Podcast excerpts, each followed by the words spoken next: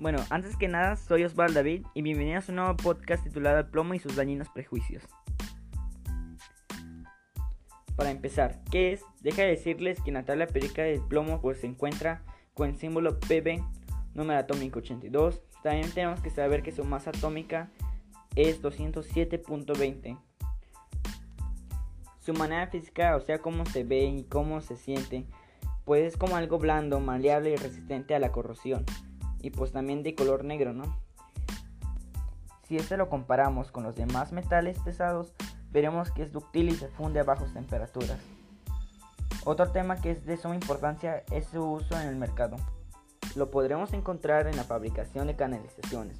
Las canalizaciones son como tubos para instalaciones eléctricas o telecomunicaciones y también para ductería.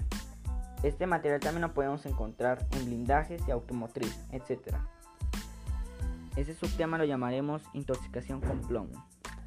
Este material es un veneno muy potente. Cuando una persona ingiere un objeto que contiene plomo o inhala polvo de plomo, parte del veneno puede permanecer en el cuerpo y causar serios problemas de salud, como irritabilidad, insomnio, erupciones, hiperactividad, pérdida de apetito, dolores de cabeza. En altos contenidos puede provocar disconfort abdominal, daños del sistema nervioso y encefalitis o hasta la muerte. Lo más alarmante es que este lo podremos encontrar en nuestra vida cotidiana, sin darnos cuenta como en platos de cerámica, cristal, latas de alimentos importados, tuberías de agua y accesorios, y en algunos cosméticos étnicos, y hasta en el mismo aire que respiramos. Los niños son los más vulnerables a los efectos neurotóxicos del plomo. Un nivel relativamente bajo de exposición puede causar daños neurológicos graves y en algunos casos irreversibles.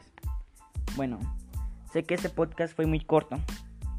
Antes de terminar les recomiendo que vean el capítulo 7 del programa Cosmos, en donde lo hablan más detalladamente y con su historia. Bueno, muchas gracias por quedarse hasta aquí y pues también mi investigación que también llegó a su fin.